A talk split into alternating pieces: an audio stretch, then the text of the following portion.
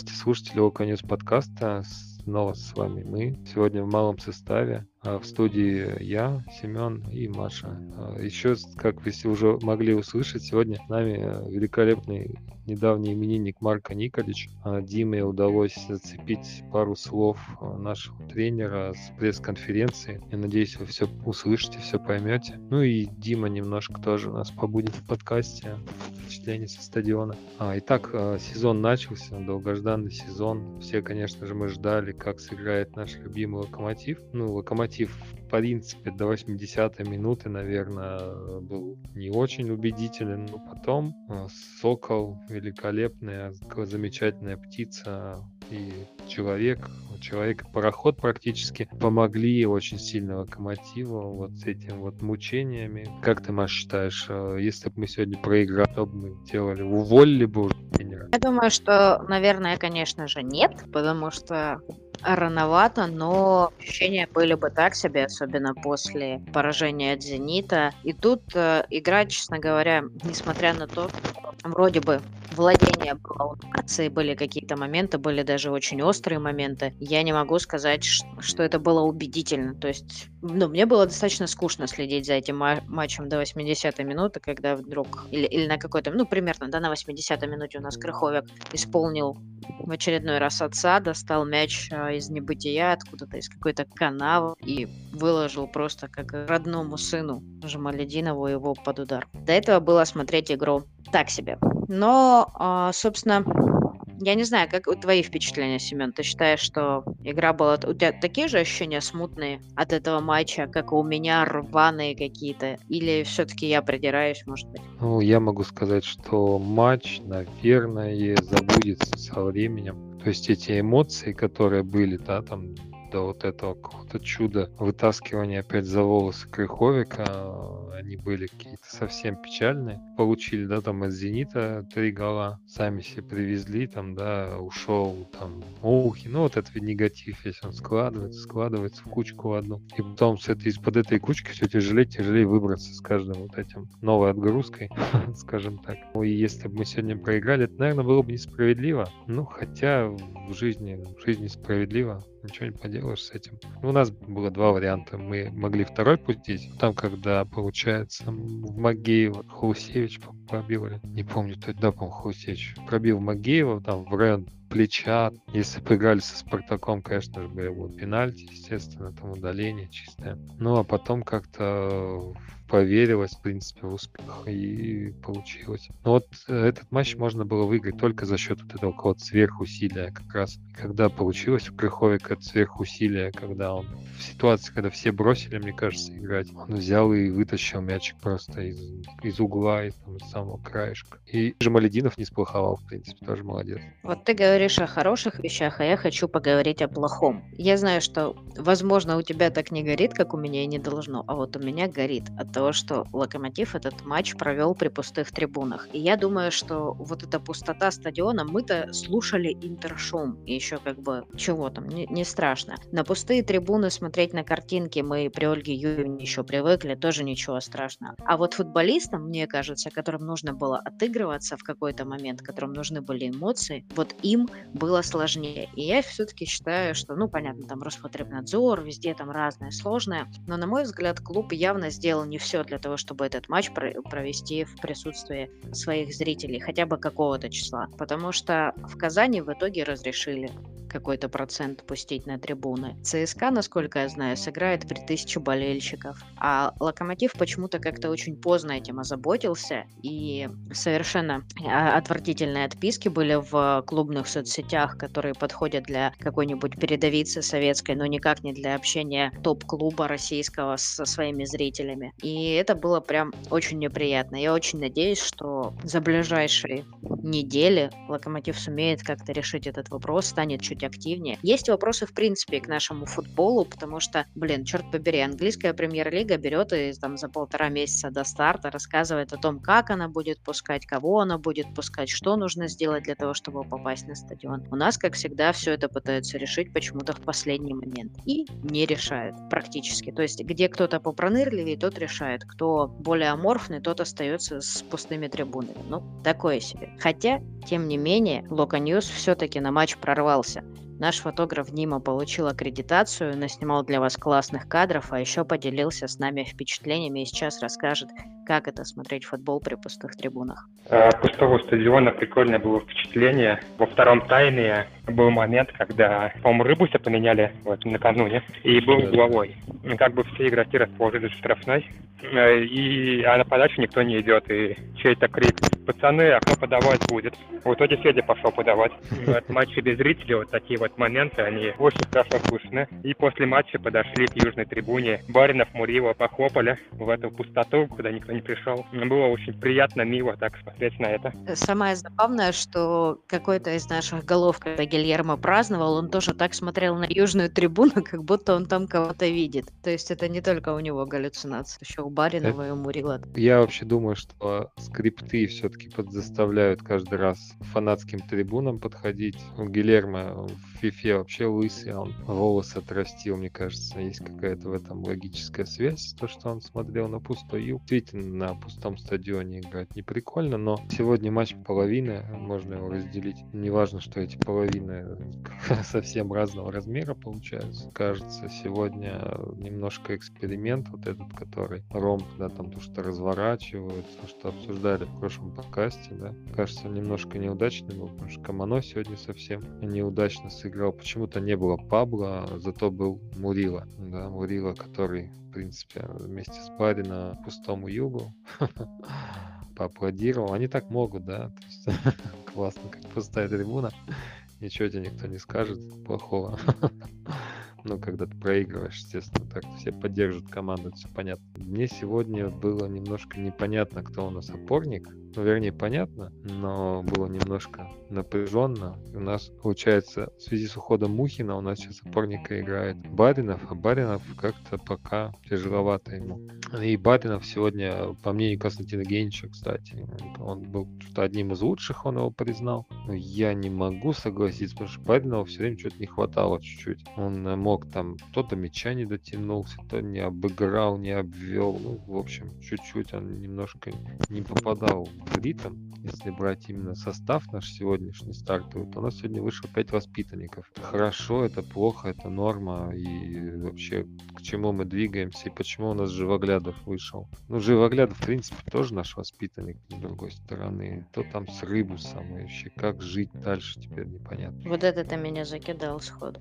Но я думаю, что пять воспитанников, ну, как бы тенденция на развитие собственной школы, она-то у нас есть давно, но мы прекрасно понимаем, что сейчас это отчасти ситуативная история. Николич играет теми, кто у него есть. Пабло, который оказался на скамейке запасных, это действительно интересно, если у него нет какого-то микроповреждения, которое не позволяет ему провести, например, 90 минут матча или играть в полную силу, то это получается как бы такое политическое решение, такой способ воспитать и наказать защитника. Это достаточно странно. С другой стороны, мы вот в прошлом подкасте задавались вопросом, а Стас Макеев у нас вообще кто? И вот мы теперь получили четкий ответ, что Стас Макеев у нас вообще-то сейчас рассматривается в качестве центрального защитника. Но и сегодня, кстати, весь креатив локомотивский был выплеснут для того, чтобы представить нового защитника. Тин Едвай. Едва-едва не сорвавшийся трансфер все-таки состоялся. Теперь мы ждем его в составе в ближайшее, я так понимаю, время, и он разбавит всю эту когорту воспитанников. Наверное, все-таки должен быть еще хотя бы, как минимум, один трансфер, но в любом случае резерв у Николича это фактически молодежь, это все ребята с буквой Л на груди. Плюс мы знаем, что привлекли рангников. В общем-то, ничего не выбивается, на мой взгляд, из а, какой-то логики. Другой момент, который меня заботит скорее по этой игре и в целом, это роль Федора Смолова в Локомотиве. Не знаю, Семен, ты видишь что Федор Смолов становится, ну или по идее должен стать прям более значимой фигурой для нашей команды, таким лидером, вожаком, иконой и так далее и тому подобное. Ну, как бы есть к этому предпосылки с игровой точки зрения, если смотреть на то, как много и как часто Федор Смолов соприкасается с мячом, если вспомнить, что сегодня неожиданно на какой-то промежуток времени Федор Смолов стал исполнителем вообще всех штатных стандартных положений. Ты видишь это, что роль Федора Смолова растет, и нравится тебе это или нет? Я не могу сказать, что Федор Смолов как сегодня меня как-то очень сильно впечатлил, ну, по ходу всего этого матча. Но стоит отметить, что сегодня действительно был заряжен на игру. Принципе, был более-менее бодр, э, свеж. Может, хочет доказать что-то новому тренеру сборной, потому что, мне кажется, это для него не перевернутая страница еще. Тем более, э, недавно, вчера буквально прошла новость, что Карпин будет тренером сборной России. Все вы знаете, что я давным-давно уже хочу, чтобы Валерий Карпин был тренером сборной России еще до чемпионата мира планировал, да? в России, который был, что он будет тренером, и все, мы выиграем чемпионат. Ну, так бы и было, скорее всего. Меня, к сожалению, никто не послушал. Федор Смолов, э, я думаю, что хочет себя показать, действительно. Он получает некоторое удовольствие, очевидно, от игры в футбол. Сегодня сыграл, ну, я не знаю, на какой позиции. Ну, получается, команда впереди, да, там Федор Смолов как бы десятка. Десятка это такой полунападающий, полузащитник, полуполузащитник. полуполу. Полуполу, получается, целый защитник. Едва-едва защитника и полуполу защитника. У нас теперь едва и два защитника. Кстати, хотел немножко вернуться, да, ну, касательно едва, я мне кажется, что лучше пускай Магеев играет, на самом деле, потому что пускай эти косяки будут там какие-то, промахи, но я за Магеева, чем за едва и какого-то непонятного хорвата, блин. Но он может, конечно, русский быстро выучить, может Маш тоже вместо Чарлуки. Маша сейчас сердце разбито в связи с уходом Чарли. Может, едва. Не-не-не, у меня Баринов в сердечке есть, все нормально. А, ну хорошо. Мы дождались, в принципе, да, что у нас вместо одного хорвата пришел другой. Не знаю, что сказать про этот трансфер. Вообще параллель с Чарлукой, мне кажется, там стопроцентная потому что Чрук тоже из Байера перешел, он был в аренде тогда из Тоттенхэма, по-моему, или из Манчестер Сити он. Нет, наверное, из Тоттенхэма он уже был, его арендовал Байер, из Байера мы его забрали. Я, конечно, могу ошибаться. Нет, Дюрица же был в Ганновере, да? Да, да, да, нет, там с Байером было. А, да. Немножко а, едва и проигрывает Чорлуке по статусу, потому что Чорлуку мы хоть там и забирали, пускай из аренды из Байера, но Чорлука так-то на секундочку к нам приехал после чемпионата Европы, где он был основным игроком сборной Хорватии. Притом, ну, как бы стандартная, не слабой сборной Хорватии. Едва и все-таки чуть менее, менее значимая фигура, чем Чарли, и за спиной у него нету ни Сити, ни, а, собственно, Тоттенхэма, но при этом очень много матчей в Бундеслиге. То есть, конечно, надо на него смотреть. Ну, он еще в Италии себя зарекомендовал. В принципе, вообще нетипичная история, когда из Италии приезжает в Германию. Ну, черт его знает, сложно с этим как-то какой-то с этой информацией что-то делать. Прошлый сезон, получается, но вообще толком не играл. Не знаю, ну вообще это такой рискованный актив достаточно получается. Но если у нас Василий Александрович имел там право раскидываться трешками на Джорджиевича всяких там заштатных, то едва и по, по имени, во всяком случае, это точно неплохо. А как будет на деле, мы уже узнаем. А, я хотел немножко вернуться к матчу, да, я вот мнение такое прочитал интересное. У нас же сегодня дубль человека, воспитанника, причем И дубль. голевая передача. Да, и голевая передача. Не кажется ли тебе, что с выходом Антона Миранчука Жемалединов, в принципе, и получил возможность как-то себя проявить, голевые подвиги, потому что он два раза, получается, в касании, ну, одной ногой, там другой ногой, осталось только, да, головой. В принципе, головой он подумал, да, отдал голевой пас, что, в принципе, тоже неплохо. А Антон Миранчук даже в таком непонятном каком-то состоянии, когда он не играет полные матчи, хотя, ну, явно, как бы по уровню он должен играть первым, ну, с начала, с первых минут, когда он вышел, все-таки, ну, там, может, совпало то, что удаление, а, выход Миранчука на поле, и как-то вот он так совпало, что Локомотив смог все-таки переломить игру. Что по статистике там безумное какое-то преимущество было, показывали определенные моменты, было в 7, 80 на 20, даже 80 с лишним на 18. Я могу сейчас, кстати, посмотреть сразу статистику, наверное. Кстати, на втором месте после «Зенита» почему-то. Потому что тоже с, с разницей два мяча. Не а, знаю, ну да, почему. 72 на 28 получается.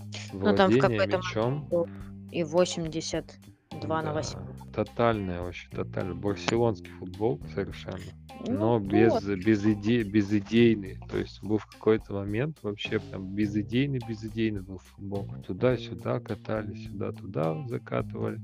Выкатывали, раскатывали, ничего не, не получалось. Там раз и ну, додавили на самом деле. Потому что оборона Арсенала это не то чтобы стена, которая вот как оборона, допустим, того же, ну, Зенит тоже сложно сказать, что стена. Оборона Балтики, допустим, оборона там Сокола, Тамбовского какого-нибудь там или какого Саратовского Сокола. Вот это стена. А то, что сегодня представила оборона в три, в три дали там оборона Арсенала, ну, действительно, то есть вся была надежда на то, что просто их мы укатаем, закатаем, немножко не устанут. В принципе, что и случилось. Мне кажется, в прошлом сезоне у нас было несколько матчей, когда просто урабатывали уже там какие-нибудь удаления, там, я помню, получали там и добивали. Если мы сегодня не победили, наверное, пошли бы разговоры о том, что ну, Николич не тянет. Я уже, в принципе, сам готов был с этим согласиться. И Кирилл написал в чате такую мысль, да, что до 80 минуты, в принципе, был, были бы не против, да, чтобы Николича уволили.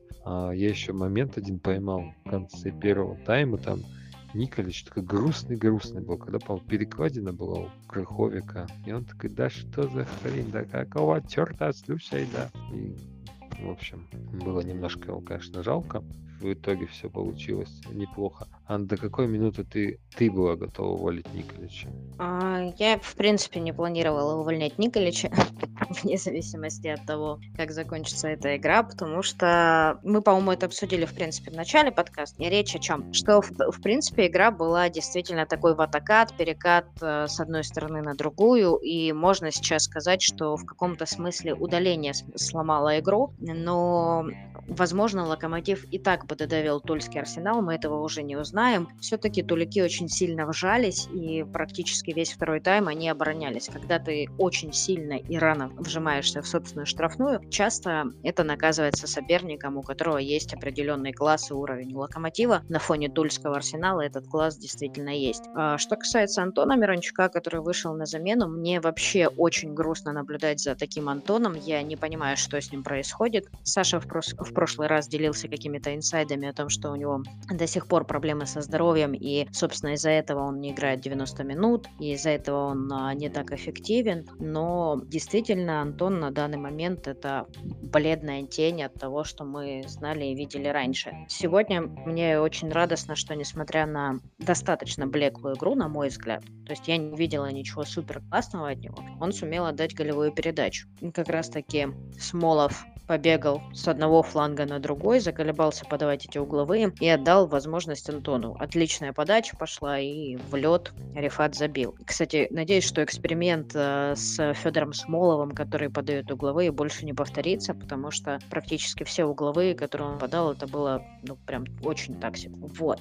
Ну и при всем при этом нельзя забывать, что такие матчи должны выигрываться на сверхусилии на каком-то, когда ничего не получается, когда трудно, когда мяч просто не идет в ворота. Появляется Крыховик, который вытаскивает э, мяч просто из какой-то непонятной ситуации, в которой уже никто бы не стал бороться. Рифат сравнивает, и то, что было дальше, это уже история. Мне кажется, что если бы не было вот этого чуда спасения Крыховика, мы бы, скорее всего, проиграли. Спасибо, что слушали нас, дорогие слушатели. До скорых встреч. С вами был Локо News подкаст.